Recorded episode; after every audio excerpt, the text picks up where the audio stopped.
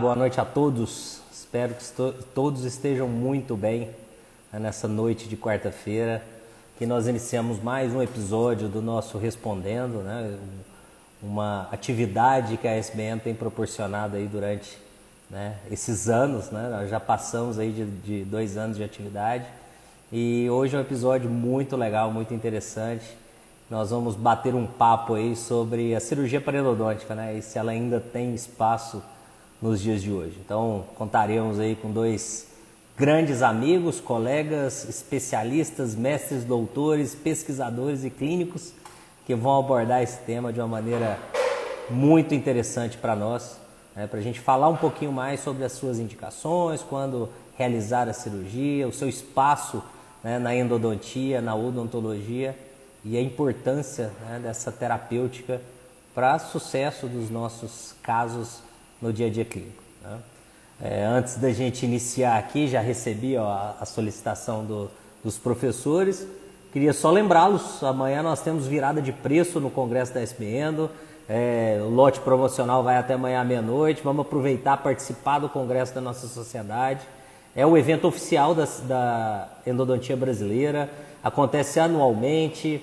É um evento extremamente democrático, porque nós podemos participar de forma presencial, podemos participar de forma virtual, né? então não há desculpa para não estar lá, para não participar, para não fortalecer a endodontia brasileira. Né? Então esse ano está repleto de novidades, foram colocados agora recente no site os hands-ons que nós teremos. Então além das palestras no auditório principal, teremos várias atividades né, de hands-on patrocinada aí pelas empresas é, parceiras.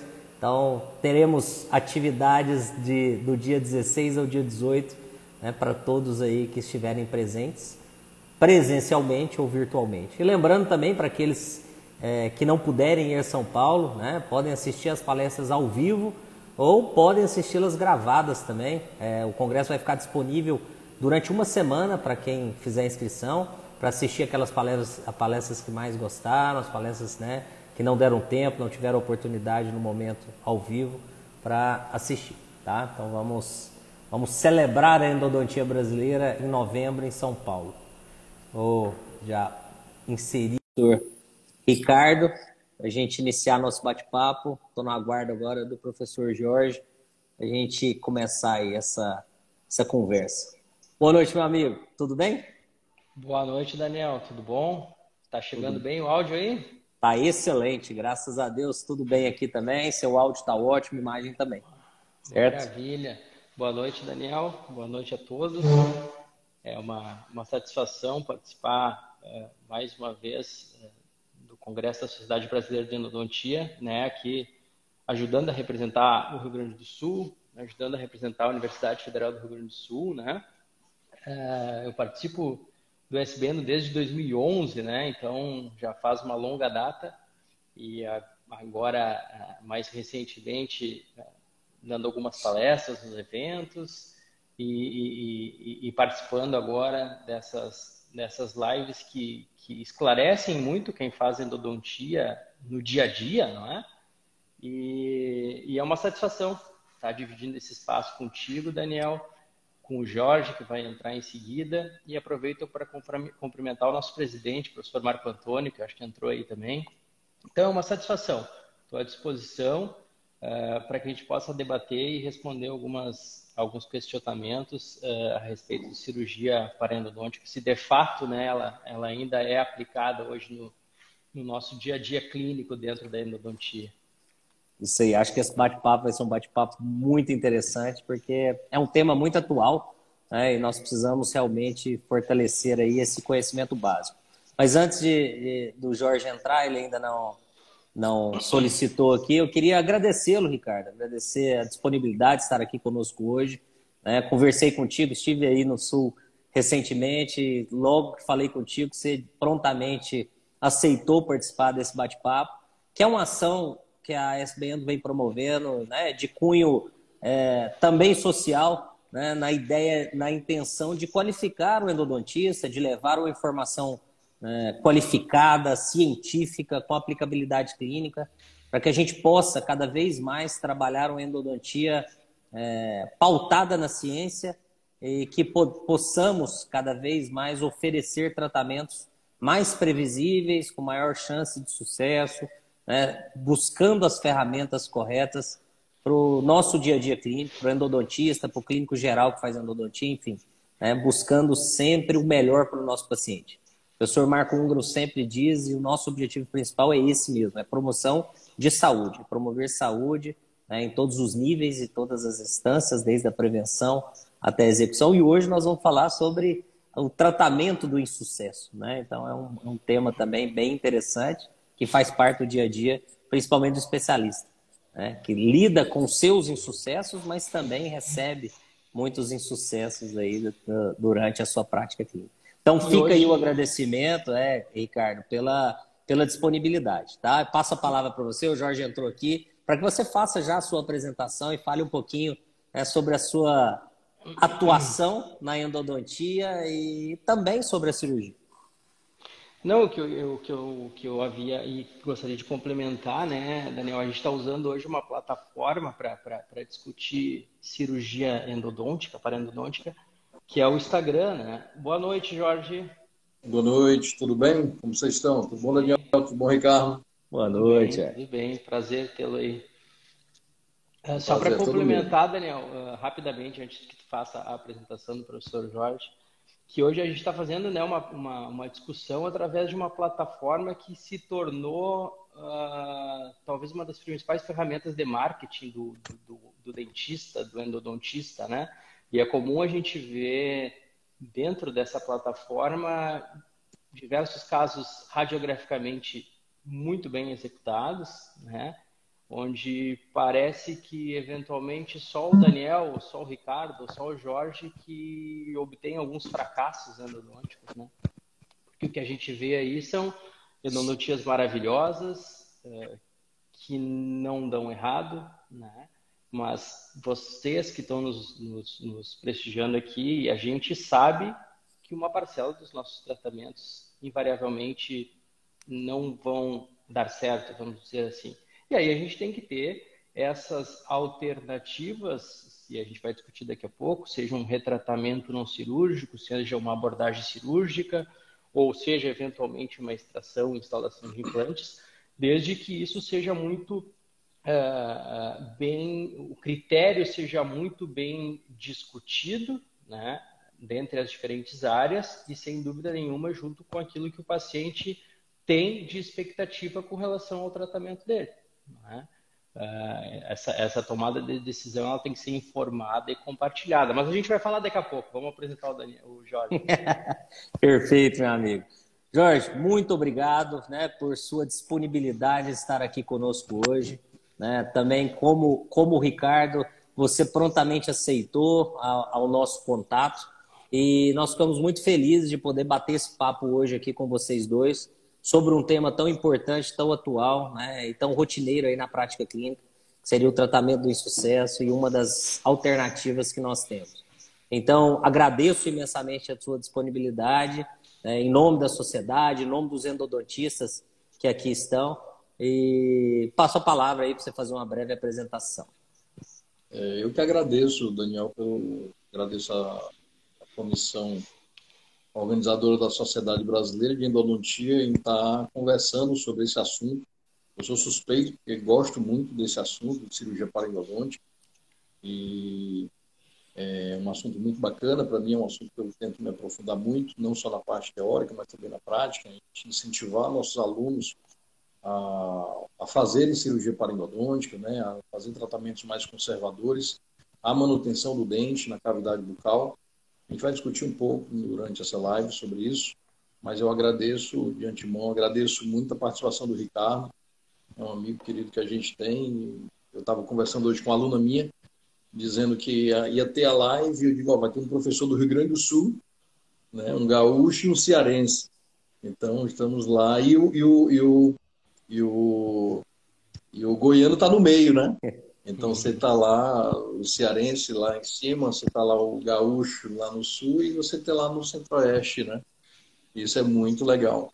Então a gente agradece muito e isso é muito bom saber que a endodontia brasileira tem muita coisa a acrescentar. Né? O Congresso da Sociedade Brasileira está vindo aí em novembro. Então, quem estiver participando aqui, vendo essa live, vale o convite, tá? É, participe desse congresso, seja presencial, seja online, vale muito a pena, tá certo? É realmente é o maior congresso científico da América Latina. Tá certo? Só perde, na verdade, eu acho, o americano e o europeu, né?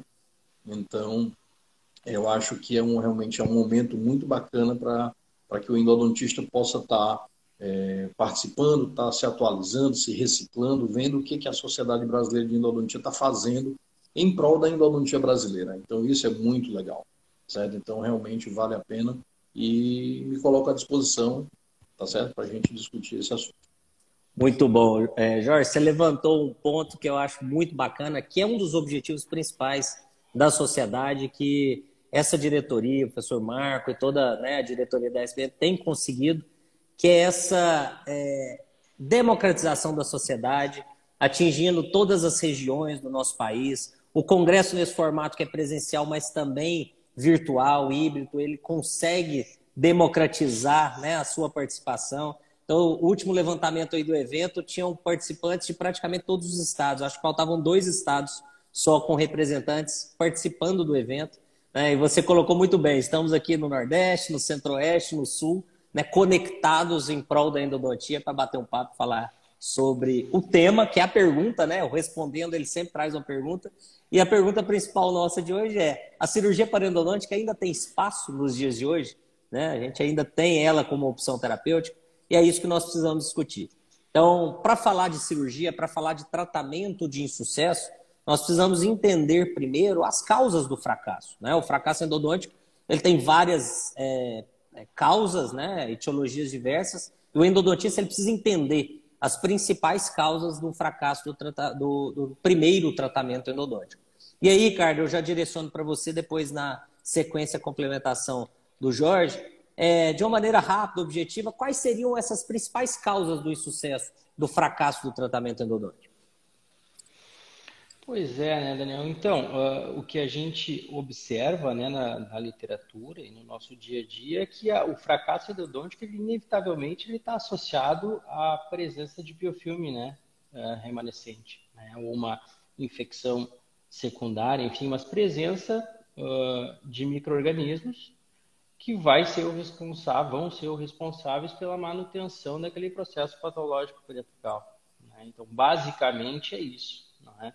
E então nesse sentido a gente tem a, a, alternativa de fazer uma nova abordagem não cirúrgica ou uma abordagem cirúrgica que a gente vai discutir, mas não só isso, não simplesmente lá o, o Ricardo fez um tratamento endodôntico que que tecnicamente foi bem executado, ou o Jorge fez um tratamento bem executado, mas tem algumas situações em que mesmo bem executado a gente tem, além de uma, de uma microbiota no interior do sistema de canais, uma pequena parcela dos casos, presença de biofilme também extra, extraradicular, né? que inevitavelmente a gente não consegue uh, atingir através de um tratamento endodôntico convencional, por exemplo. Né? E, e, e além disso, né, Jorge, uh, algumas situações, por exemplo, que a gente pode né, vir a fracassar, são situações que, que, que, a gente já sabe que comprometem né, o resultado final do tratamento endodôntico. E a gente fala principalmente de alguns uh, acidentes, por exemplo, transoperatórios. Eventualmente, fratura de instrumentos, onde a gente vai ter a presença de contaminação no interior do sistema de canais, a gente vai ter eventualmente desvios ou perfurações apicais, ou dilacerações apicais que a gente eventualmente não consegue acessar, mas basicamente a presença de micro-organismos que não foram uh, reduzidos a tal ponto que o organismo consiga fazer o reparo daquela lesão. Então, a gente vai, vai dependendo dessas situações, né, a gente vai ter uma taxa de sucesso do tratamento endodôntico, vamos lá, depende do que a gente vai, vai considerar como, como referência, mas que de 80% a 95% dos casos, dependendo da condição pulpar, dependendo da extensão da lesão, né, da qualidade uh, da obturação, que é um fator importante também. Né, então, a gente vai estar dentro desses, dessa faixa, vamos lá, de 80% a 95%. Então, a cada 10 casos que a gente trata, talvez de um a dois, a gente pode se deparar com a necessidade de uma reintervenção endodôntica. Né? É, só complementando, isso é importante ser comentado, que já está falando, é, o tratamento endodôntico ele tem um alto índice né, de sucesso, desde que ele seja bem realizado, desde que ele seja bem conduzido, né, com todos os parâmetros, né, minimamente, desde biossegurança, tá certo? É, e aí, por falar em biossegurança, a gente está com um caso aqui no Ceará de um paciente que foi feito um tratamento endodôntico é, numa clínica que a gente ficou sabendo que ela não tem o costume de até de esterilizar material, olha que ponto chegou. E não é só aqui no Ceará, né? Várias clínicas no Brasil apresentam essa situação. E esse paciente ele acabou evoluindo para uma infecção muito grave, né? E esse paciente tá, é, foi para UTI, ele, ele desenvolveu uma, uma angina de Ludwig, acabou é, culminando com uma faceite necrosante. Então, assim, uma situação muito difícil, onde a gente precisa pensar em realmente como que a gente está fazendo os nossos tratamentos, como é que estão sendo feitos os tratamentos por aí. Então, é algo que a gente precisa levar em consideração. O paciente, ele precisa ser feito não somente o tratamento endodôntico, tá certo? Mas pensar sempre na biossegurança, isso é básico, tá certo? Ah, professor, mas isso é básico, é básico, mas tem muita gente que não está fazendo isso. Por isso que eu estou levantando em consideração isso. Depois eu vou mostrar o caso para vocês, eu acho que a gente pode até discutir sobre isso. Mas o tratamento endodôntico ele tem uma possibilidade sim de um índice de sucesso interessante, desde que seja feito né, sob critérios mínimos, né, desde a biossegurança até a própria técnica. Tá? Não vamos entrar aqui em, em dilemas né, de técnica e tal, de substância química, né, de preparo, mas isso é importante ser pensado principalmente o caso que não dá certo, vai para um retratamento primeiro, né? E o caso que não consegue ser retratado, aí sim é que vai para a cirurgia para endodôntica. A gente precisa entender que é uma sequência. Eu sempre falo para os alunos, é uma terapia endodôntica que inclui desde o tratamento, retratamento até a própria cirurgia para endodôntica. Faz parte do nosso arsenal de procedimentos, né? Então isso é importante. Então a gente precisa saber indicar, precisa saber quando indicar a cirurgia, precisa saber realmente realizar esse procedimento. Né? Então, isso é muito bacana.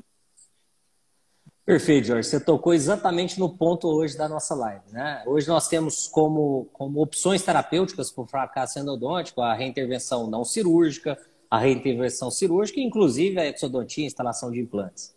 E com todo o avanço que houveram nas técnicas de retratamento, sejam nas ferramentas, nos materiais, né, é, nos instrumentos, e mesmo a, a, o avanço que a implantodontia é, vive aí, viveu nos últimos anos, a cirurgia parendodôntica, ela ainda tem espaço nos dias de hoje?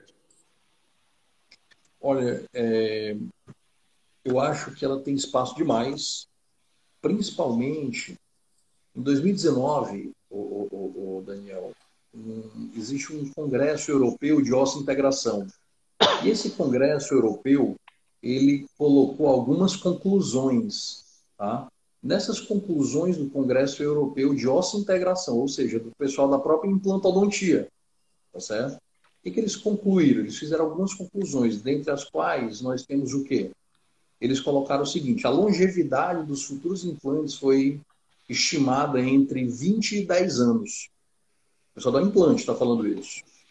Eles colocaram que haverá um aumento da incidência de perimplantite. As pessoas colocam que o implante vai substituir o dente, que o implante é melhor do que o dente, né? Ah, não, extrai coloca o extrai o dente, coloca o implante, vai ser bem melhor. E o pessoal da implantodontia está começando a perceber que não é bem assim, tá? O implante ele é interessante para dentes perdidos, para dentes que não conseguem ser reabilitados, tá? Outra conclusão desse, desse, dessa, dessa Associação Europeia de Integração foi que eles pediram para que medidas conservadoras pudessem ser tomadas para que, a que a dentição natural fosse mantida. Ou seja, quanto mais faz, maior a chance de que de insucesso. Então nós temos a faca e o queijo da mão. A gente, nosso objetivo é fazer com que a nossa especialidade possa salvar dentes. A gente precisa manter o dente na boca o máximo de tempo possível. O próprio pessoal do implante está pedindo isso. mantenha o dente na boca, mantenha o dente natural. Se o tratamento endodôntico não deu certo, faz o retratamento. Se o retratamento não deu certo, faz a cirurgia parodontológica, mas posterga a perda dentária, principalmente sabendo que o implante vai durar entre 10, 15, 20, 30 anos. Se uma pessoa tem 20 anos e ela coloca um implante, provavelmente será que com 50 anos ela ainda vai ter esse implante? Está entendendo? Então é algo que assim, nosso objetivo é tentar também postergar o máximo possível a perda dentária. Então, eu vejo que realmente a gente tem hoje sim uma possibilidade gigantesca né, de manter dentes na boca. A cirurgia parodontológica, o objetivo principal é esse. Né? Então, eu acho que tem ainda espaço demais. E, e só complementando, né, Daniel e Jorge, a, especialmente quando se fala de regiões estéticas, né? É, implante em região estética é, é um desafio né? É um desafio. E talvez uma das principais assim, vantagens, vamos dizer assim, da cirurgia periodontica num paciente periodontalmente saudável é a manutenção da arquitetura gengival, né? uhum. a manutenção daquele osso alveolar, tanto em espessura, mas principalmente em altura. Né? Então, Uh, a gente sabe né, que fisiologicamente, após a instalação de implantes, a gente pode ter, tem uma perda uh, fisiológica uh, vertical de tecido ósseo. Né? E essa perda ela é acelerada se o paciente não tem um bom controle de biofilme. Né? Então, a, da mesma forma como acontece né, com, a, com a periodontite, né, perda de, de, tecido de suporte, vai haver essa perda uh, uh, quando uh, da instalação de implantes e o paciente não ter uma boa higienização, vamos assim dizer. Né? Ele pode desenvolver um processo inflamatório contíguo a esse implante e ter perda de estrutura óssea. E isso é, é, é preocupante em qualquer região da boca especialmente em regiões estéticas, onde às vezes a gente vê essa, essa banalização, essa necessidade, assim, é, não sei se comercial, mas essa necessidade de se propor a instalação de implantes uh, e abrir mão da manutenção de alguns dentes que eventualmente poderiam ser, ser, ser mantidos, ser salvos, né? Isso é, isso é importante, Ricardo, principalmente, por exemplo, você fala da estética, quando você tem dente do lado de um implante, você até que consegue, nesse implante, você consegue manter a arquitetura gengival. A papila ela ainda consegue ser mantida, né? O problema é quando você tem dois implantes adjacentes. Então, você tem um implante vizinho ao outro, por exemplo, o dente 21 e o dente 11, dificilmente você vai conseguir manter durante muito tempo essa papila entre os dois implantes. Mesmo você colocando um implante ponimorse, mesmo você colocando qualquer tipo de possibilidade é, reabilitadora, vai ficar muito difícil você manter a longo prazo esse implante.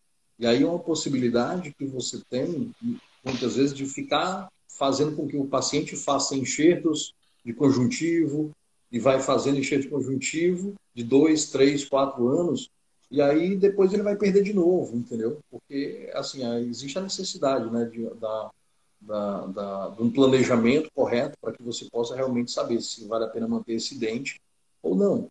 Né? Então, isso daí precisa também ser muito bem planejado. E hoje o endodontista ele precisa ter esse conhecimento mínimo, eu vou dizer assim, mínimo de implantodontia, para que ele possa, muitas vezes, Daniel, até discutir com o implantodontista a viabilidade da manutenção do dente. Porque fica muito simples você dizer, ah, não, extrai esse dente porque ele não faz parte do planejamento. E aí você pode conversar com o implantodontista e dizer, olha, dá uma olhada como é que está o sorriso desse paciente, dá uma olhada, será que não vai haver uma perda dessa papila, né, a curto, a médio prazo? Né? Então, isso daí é importante, a gente precisa conhecer um pouquinho disso também, né? Espetacular, esse conhecimento multidisciplinar ele é importante para qualquer profissional, né? Qualquer área que nós formos atuar, a gente precisa ter esse entendimento do todo, justamente para oferecer para o paciente tratamentos mais é, assertivos, né, com maior resultado, seja ele qual for. E que vocês levantaram muito bem sobre a necessidade nossa de manutenção dentária, ela é importante, não é um preciosismo do endodontista, né? É uma condição importante de saúde bucal do paciente, que a gente sempre diz, né? Foi até uma frase do Júlio aqui que falou muitos anos atrás, né? não trocar o, o biológico pelo biocompatível, né? A não ser que haja essa necessidade realmente. Então, é, avançando um pouquinho aí no nosso bate-papo, sendo a cirurgia parendodôntica né, importante é uma, uma, importante opção terapêutica hoje nós temos, né? Uma ferramenta, é uma, uma opção é, interessante que tem bons resultados, alto índice de sucesso quando bem executado. Nós vamos falar um pouquinho sobre isso. É, quais são os principais fatores? Aí eu vou puxar para o Ricardo primeiro, depois o Jorge complementa. Quais seriam os principais fatores que nós precisamos levar em conta na hora de conversar com o paciente e colocar para ele né, sobre a necessidade ou não da cirurgia parendodôntica, enfim, né, as indicações, contraindicações? Fala um pouquinho para a gente sobre isso. Bom, uh, relacionado com uh, um retratamento, né, talvez, primeiro acho que são duas coisas, né, uh, fazer a cirurgia ou retratar, fazer um retratamento não cirúrgico, ou fazer a cirurgia ou optar por um implante. Né?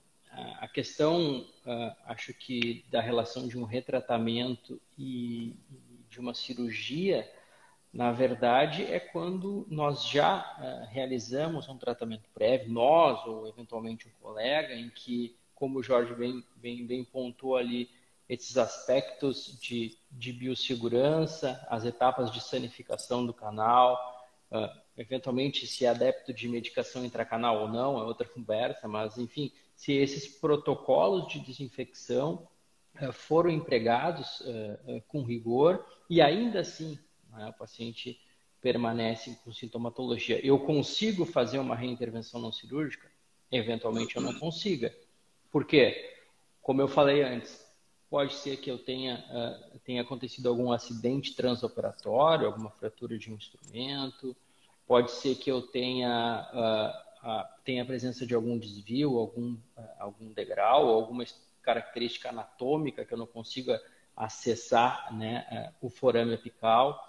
Pode ser, por exemplo, né, a presença de retentores né, intrarradiculares, que às vezes são uma das principais uh, indicações da cirurgia parendodôntica, aquele paciente que tem uma, uma coroa ah, com um pino, seja ele um pino de fibra ou um núcleo metálico fundido, onde essa coroa está bem adaptada, ela esteticamente está tá, tá satisfatória, o paciente não tem interesse em, em trocar, não tem uh, condições, eventualmente, de fazer toda essa parte reabilitadora novamente. Eu acho que nessas situações a cirurgia ela se impõe com bastante força. Né? Eh, às vezes, inclusive, o paciente até está disposto a, a, remover a coroa, a remover o pino, mas acho que todos nós já nos deparamos com aqueles núcleos metálicos extremamente longos, extremamente volumosos, onde o risco, embora a gente tenha hoje, né, uma previsibilidade um pouco maior na remoção desses pinos rígidos, a chance de induzir alguma trinca ou uma fratura radicular durante o processo de remoção, né, por, por, por, por ter pouco remanescente, então aquela raiz já está fragilizada, nessas situações a cirurgia ela, ela me parece bem indicada. Né? Não sei se o Jorge pensa parecido.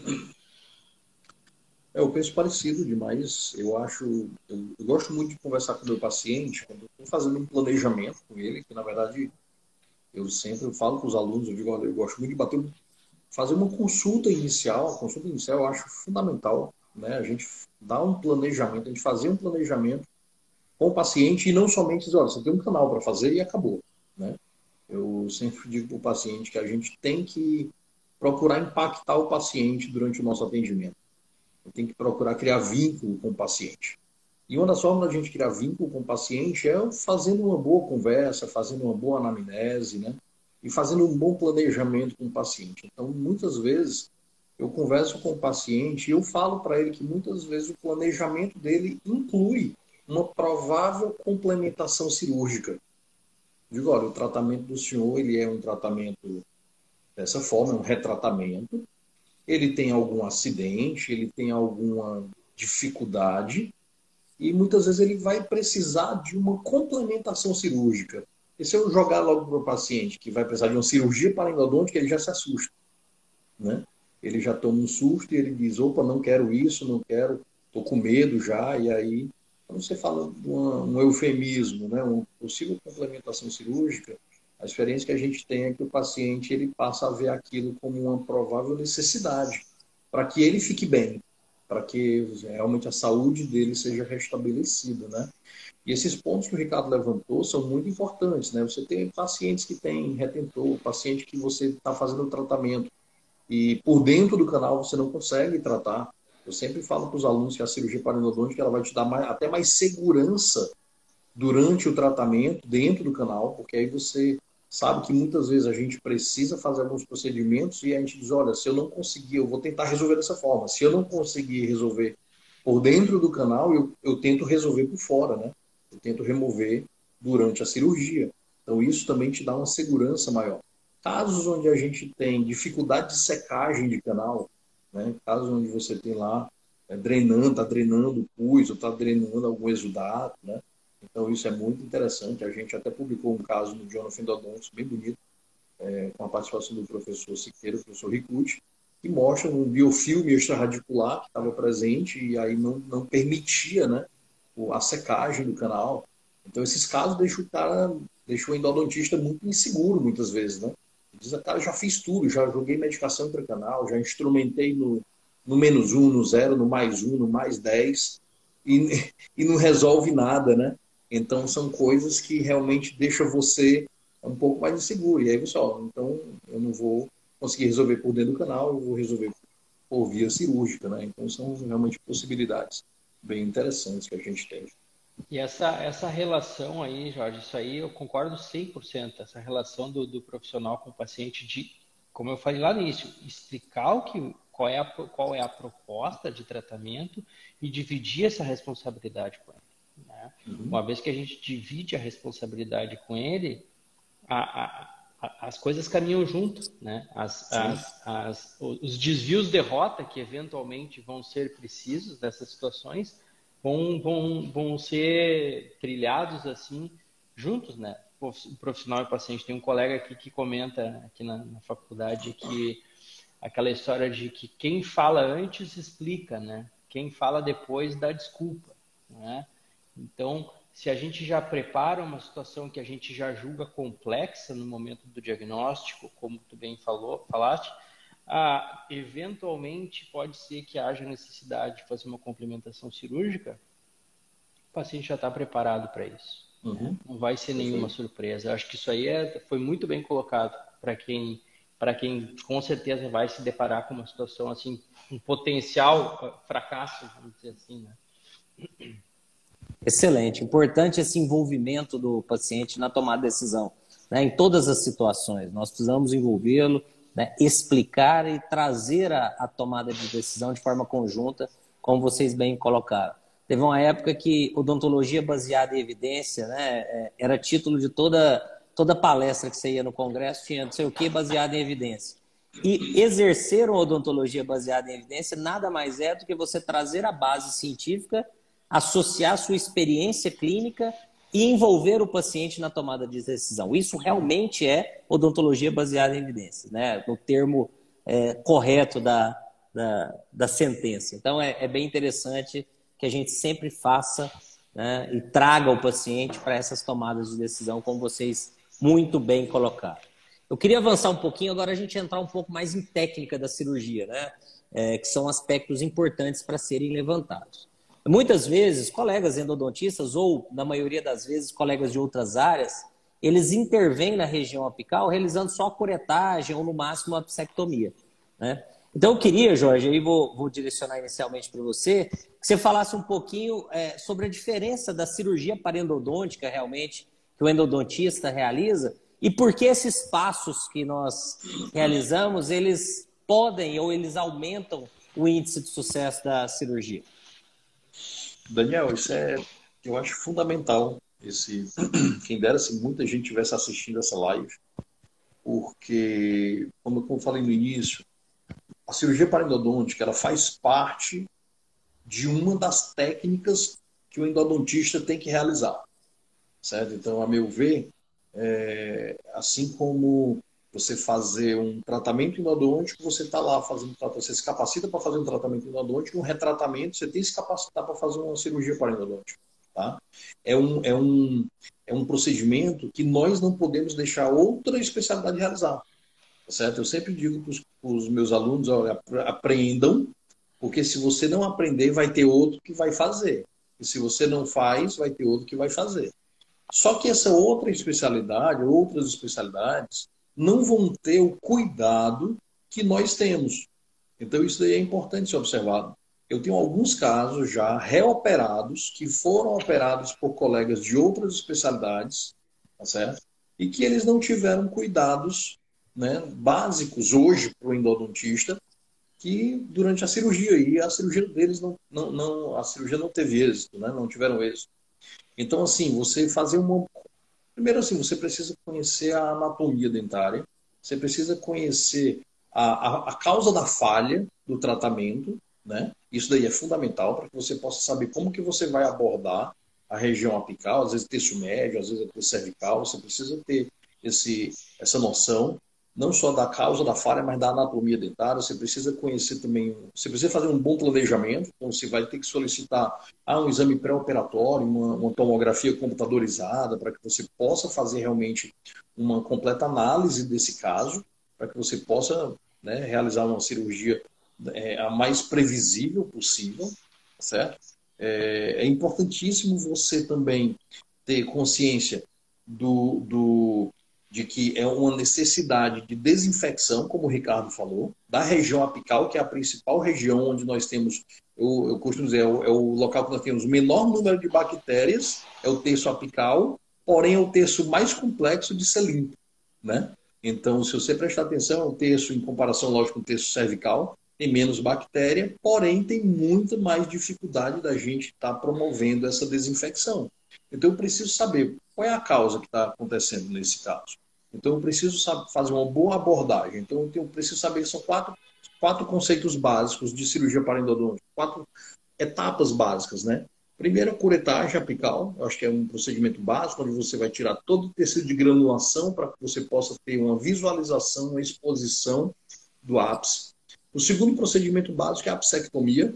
Então, você vai fazer uma apsectomia, né? E aí tem os conceitos de apsectomia, os conceitos básicos, né? Hoje, atualmente, o conceito de aproximadamente 90 graus com longo eixo do dente, aproximadamente 3 milímetros da porção apical, né? para tirar maior quantidade de, de, de tecido, né? De, de, ramificações, maior quantidade de canais laterais, certo? E aí vem o detalhe, que aí é a grande diferencial, que é, muitas vezes, você fazer uma obturação simultânea, em casos onde você não consegue secar canal, né?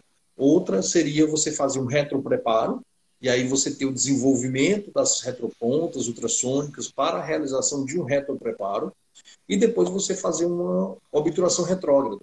Então, existem os biomateriais utilizados em os biomateriais é, utilizados para o selamento das cavidades retrógradas. Então, um deles, o mais famoso, é o MTA. Então, assim, esses pequenos detalhes fazem a diferença de uma cirurgia parendodôntica convencional, como você mesmo comentou, onde o colega ele fazia somente a curetagem apical e depois a apsectomia, e depois você consegue fazer realmente mais coisas. Então, você consegue fazer um retropreparo e uma obturação retrógrada, que seriam conceitos mais básicos de uma cirurgia mais convencional. Né?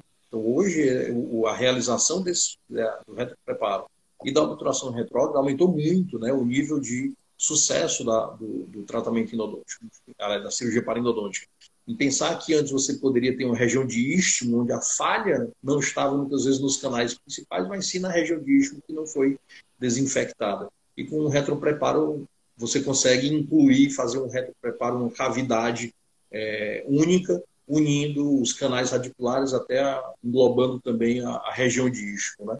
E depois fazer o selamento. Então, realmente, a, o retropreparo e a obturação retrógrada melhorou muito, né? O sucesso da terapia, da, da terapia cirúrgica. E, e eu acho que, o, o, além, além, da técnica, né, eu acho que o planejamento ele é fundamental. Né? Uhum. Né? O Jorge passou ali uh, pela tomografia, né? Eu acho que para situações de, de cirurgia apical, cirurgia parentodôntica, o planejamento tomográfico ele é indispensável. Né? Para que a gente possa, uh, de fato, né, ver tridimensionalmente, observar o tamanho da lesão É, porque assim, eu, eu faço, né, eu faço cirurgia, a parte cirúrgica, sem dúvida nenhuma, mas assim, existem algumas situações em que a gente tem é, uma destruição dos tecidos periapicais um pouco mais ampla, né, que eventualmente pode estar mais próxima de algumas estruturas nobres ali, por uhum. exemplo, premolar inferior, próximo à forame mentoniana, os dentes anteriores próximos uh, da fossa nasal, ou premolares, molares uhum. superiores ali da região de seio. Então, às vezes, eu confesso que eu, que eu, que eu, opero, que eu opero junto com um colega uh, da bucomaxila. Entendi. Porque, porque é, é, eu, eu, eu, pelo menos, me sinto mais seguro quando a gente tem é, uma destruição um pouco maior e que eu vejo que tem um envolvimento com essas estruturas. Né? A gente uh, tem feito aqui, Ricardo, é, a gente tem feito aqui muitos casos de cistos bem grandes. É, a gente faz muita marsupialização de lesões grandes, onde ah, tem um, um acometimento, tem um contato maior com fossa nasal, tem um contato maior, muito próximo ao seio maxilar, ou então tem realmente uma lesão muito grande. Nessas lesões muito grandes, a gente tem feito muitas marsupializações e depois a gente, a gente instala um dispositivo para que fique fazendo uma descompressão contínua desse cisto e aí a gente faz a nucleação depois, né, de uma forma mais, mais tranquila, né, com um cisto realmente bem menor. Né? Teve um agora recente, a gente fez, o cisto era muito grande, ele, era, ele, ele ele acometia o seio maxilar quase todo. E a gente fez uma marsupialização e depois a gente fez a abordagem cirúrgica é, de enucleação, onde o cisto ele tinha mais ou menos o tamanho de um feijão, mas ele era muito grande. Né? Então, depois de algum tempo, a gente acabou conseguindo é, fazer essa abordagem. Né? E o treinamento, eu acho assim, que é importante. Se você tem treinamento, você pode conduzir uma cirurgia parendodôntica, né?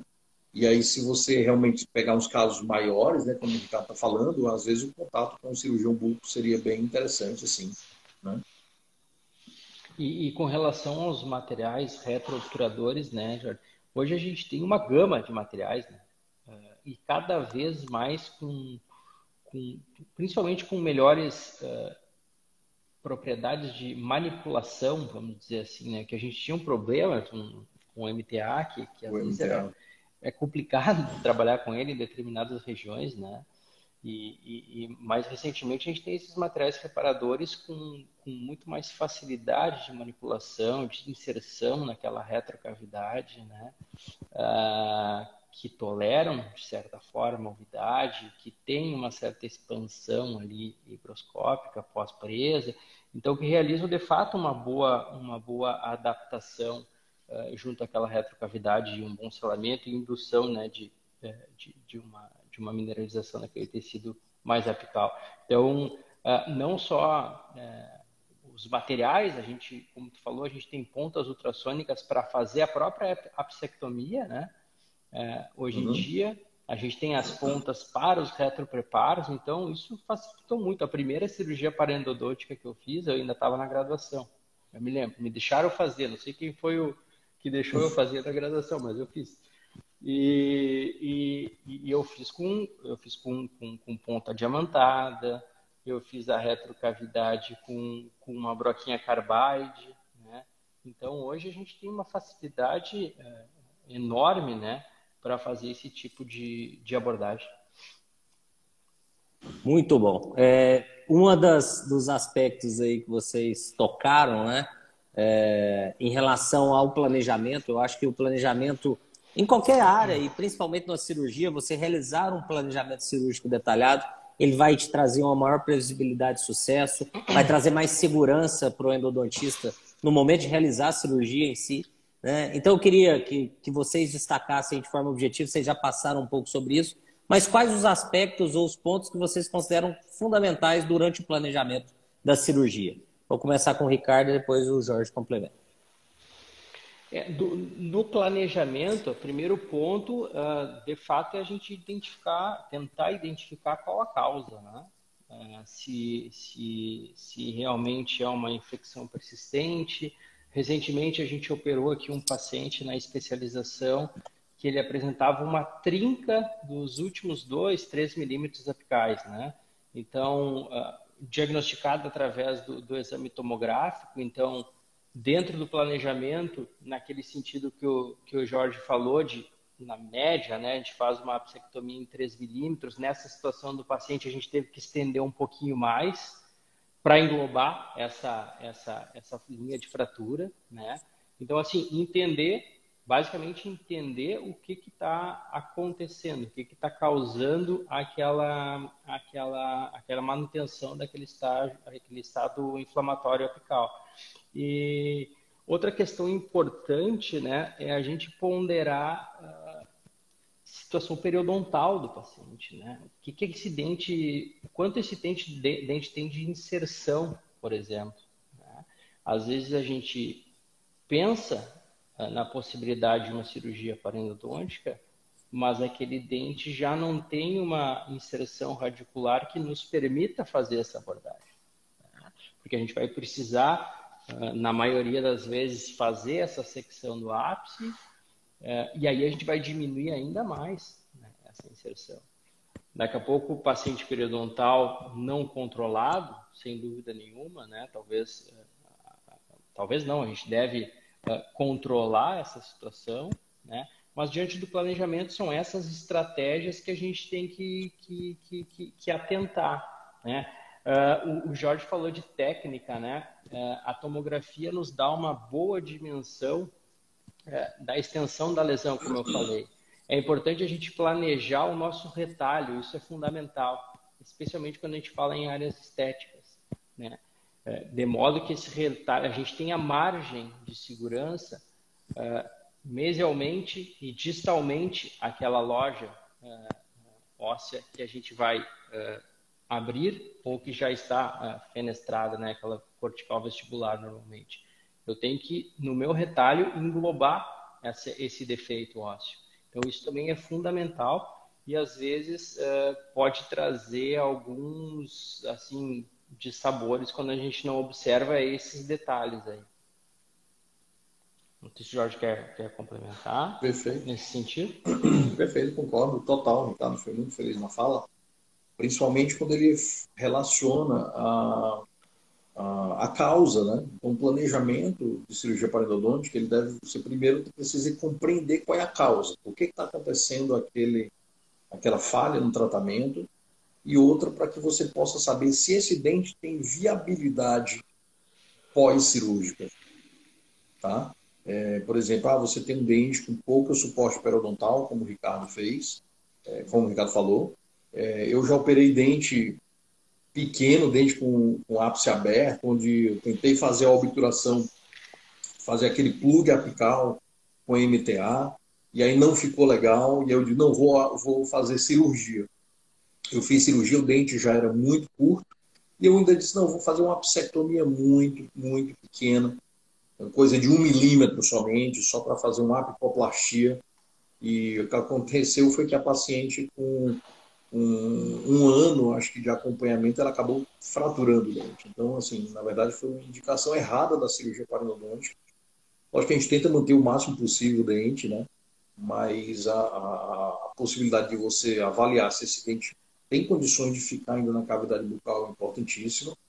É, o planejamento cirúrgico ele vai envolver a tomografia computadorizada, certo? Então ele vai envolver, é preciso que haja uma tomografia computadorizada para que você possa discutir todos os aspectos, para que você possa avaliar a anatomia, né? E aí você pode muitas vezes é, visualizar algumas coisas que não foram visualizadas na radiografia bidimensional, né, na radiografia periapical.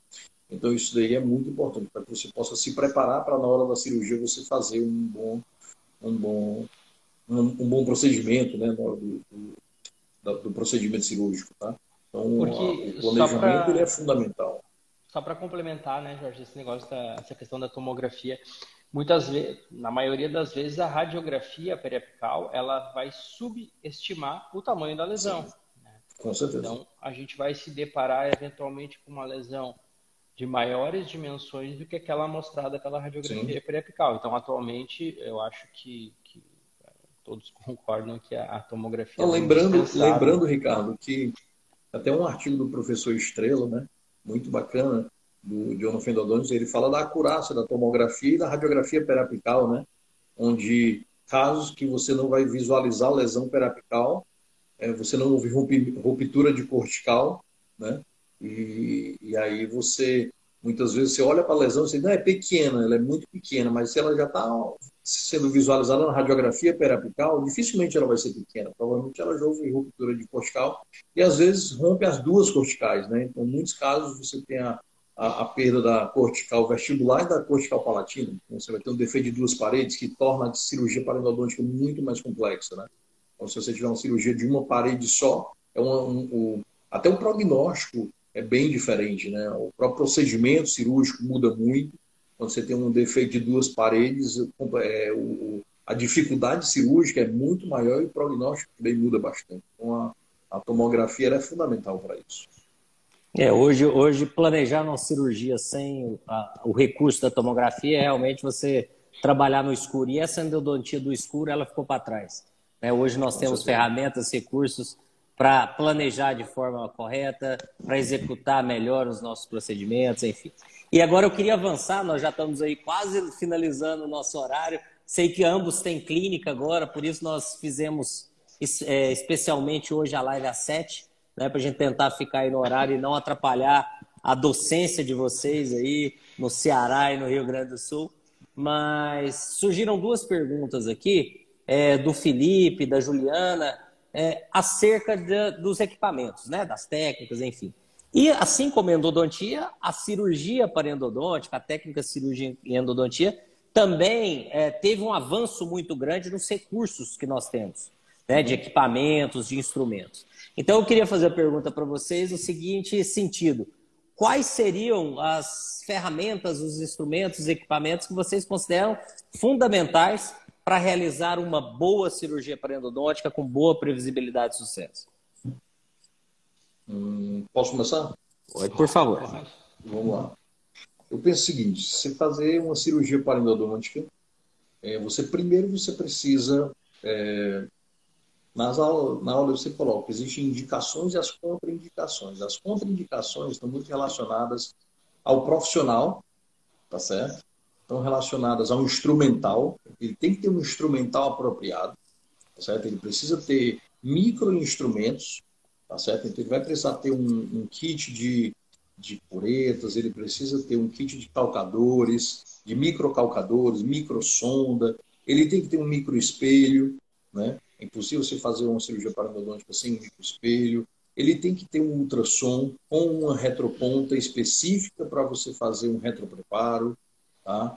É, ele precisa ter um, um, material de um material retroobturador, tá seja lá ele qual for, ele precisa ter esse material, seja o biodentine ou o MTA, ou então o BioCRPE. Ele pode ter várias opções hoje no mercado. Tá? É, em pensar que você pode lançar mão também, é, por exemplo, do, da própria microscopia. Quem tiver microscópio, eu acho que quando a gente opera com microscópio, você consegue visualizar é, é, é, detalhes que você não conseguia visualizar é, sem microscópio, tá certo? Isso é muito interessante, tá? Então, assim, eu acho que é importantíssimo você ter esses instrumentais básicos, né? Certo? Lógico que é preciso também ter, por exemplo, um microaplicador de MTA, que é muito difícil manipular o MTA, então o microaplicador é interessante, né? E eu acho assim, e, fora isso, o material básico de cirurgia, né? Lógico, é, é, é a, é, lâmina de bisturi, cabo de bisturi, é, os descoladores, afastadores, certo? Então, isso é um material básico de cirurgia, mas existe, fora o material básico de cirurgia, existe um material específico de cirurgia parendodôntica, né? Então, eu acho assim, que o, o colega que for querer fazer cirurgia parendodôntica, ele precisa primeiro ter um instrumental, depois ele tem que treinar.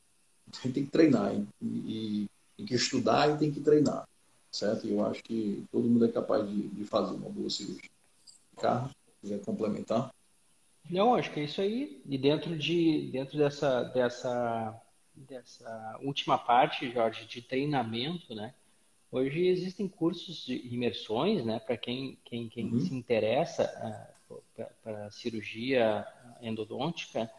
Um, daqui a pouco, nos primeiros casos, aquela alternativa que eu falei de fazer com um colega uh, da cirurgia uh, bucomaxilofacial ou eventualmente um colega endodontista já com experiência né, uhum. é, dentro da, da, da, cirurgia endodôntica. Para que, né, pouco a pouco, possa ficando a par né, da, da rotina cirúrgica, da, dos instrumentais bem colocados pelo Jorge, que são indispensáveis, né? E, e, e basicamente acho que é isso.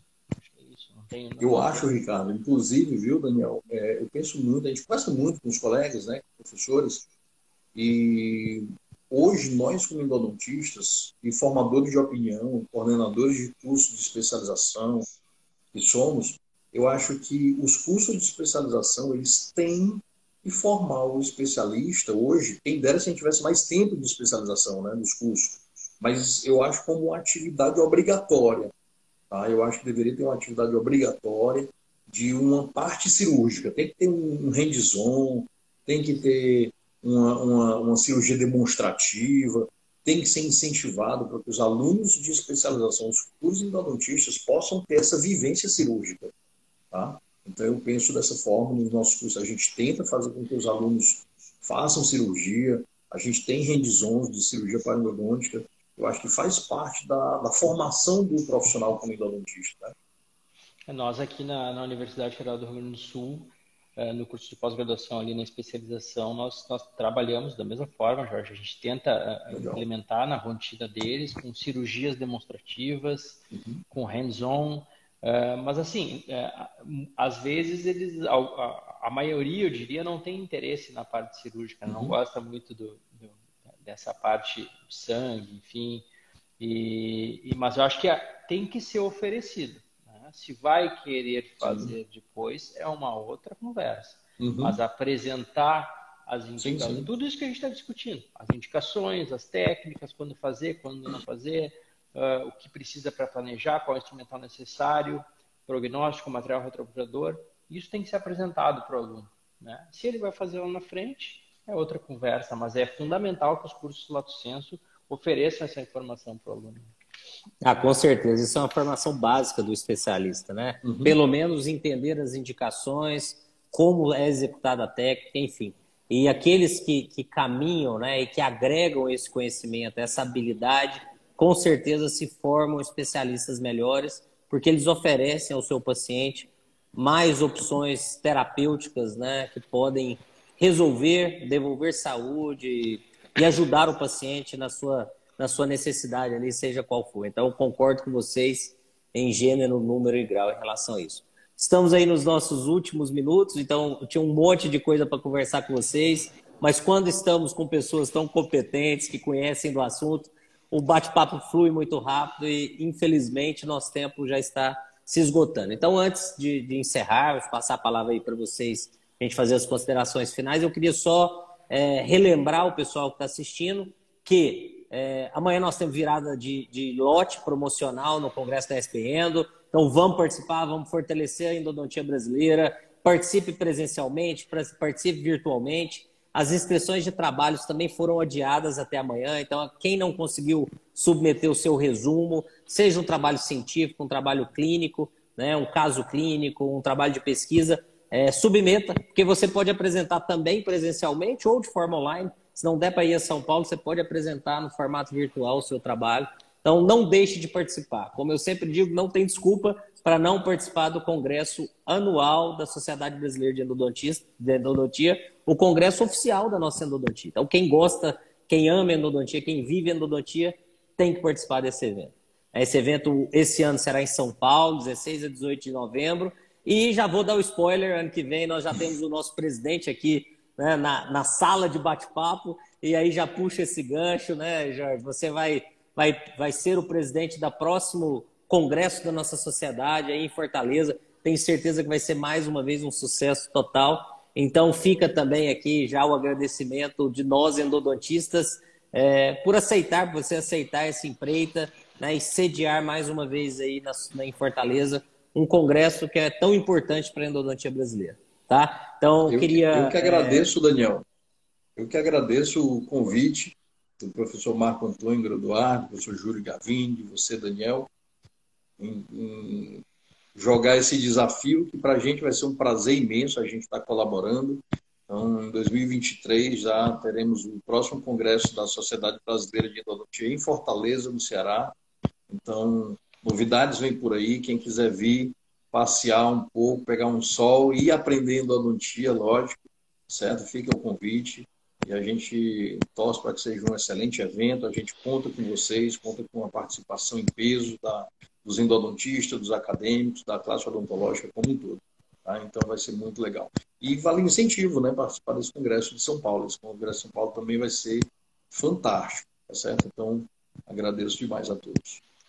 Pô, nós que agradecemos aí você aceitar a empreitada, né?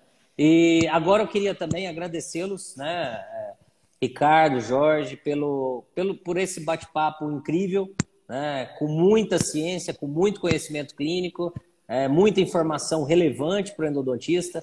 Essa, essa nossa live ela fica sempre gravada, disponível para quem quiser assistir a qualquer momento, não só aqui no Instagram, como nos canais de podcast da sociedade.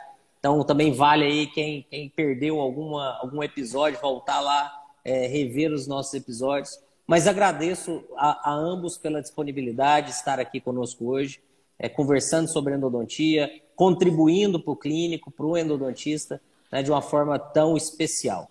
Então, gostaria de passar a palavra a vocês, ao Ricardo, na sequência ao Jorge, para que façam aí as considerações finais.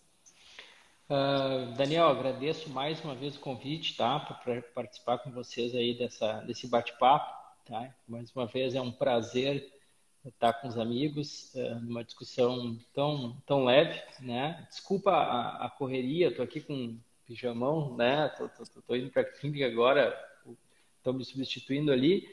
E eu convido, reforço o convite, 16, 17 e 18 de novembro, né, daqui um pouco mais de um mês, uh, que todos participem da, da 14ª edição do SB Endo. Uh, o congresso vai estar espetacular, com uma grade científica maravilhosa, e é o segundo congresso agora, depois que voltamos presencialmente, né, da, da SB. Então, além de, de poder apresentar trabalho, poder assistir palestras, participar da feira comercial, é, é bom, muito bom rever os amigos e participar dessa, dessas conversas descompromissadas nos coffee breaks. E, e, e então é sempre um prazer revê-los. Deixo meu abraço aqui ao professor Marco Antônio Húngaro Duarte e em breve a gente se vê é, lá na metade de novembro. Aproveitem aí que está virando lote amanhã, né, Daniel? Então, Exatamente. todo mundo que quem não se inscreveu, aproveita para se inscrever que amanhã está virando lote e o dia 16, 17 e 18 está chegando. Tá bom? Muito obrigado, pessoal, pelo convite. Eu faço das minhas palavras as palavras do, do professor Ricardo. É um prazer imenso estar aqui, é um prazer imenso estar colaborando com a Sociedade Brasileira de Biologia que realmente engrandece muito a nossa especialidade, tá certo? com vários aspectos, né? dentre eles o Congresso, tá certo? Então é importante lembrar disso, que a sociedade ela representa a endodontia brasileira, não só aqui do Brasil, mas representa no mundo.